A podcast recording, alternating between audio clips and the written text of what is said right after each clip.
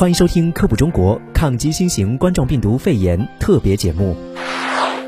疫情当下，有很多人提出了这样的一个疑问：电梯按钮真的需要垫纸巾吗？电梯的按钮风险比较高，是因为这些地方是高频接触的地方。对应的策略有三条：一是适当的增加消毒频次；二是可以用面巾纸或者是消毒纸巾把它隔开，手不去直接碰它。三是碰了它之后，用消毒剂来搓揉双手，做好手部卫生。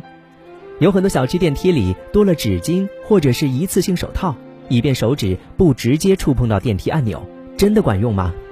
有专家表示，纸巾长时间暴露在密闭的空间里，如果有病毒携带者进出电梯，外露出来的部分纸巾仍然会有附着病毒的风险，成为新的感染源。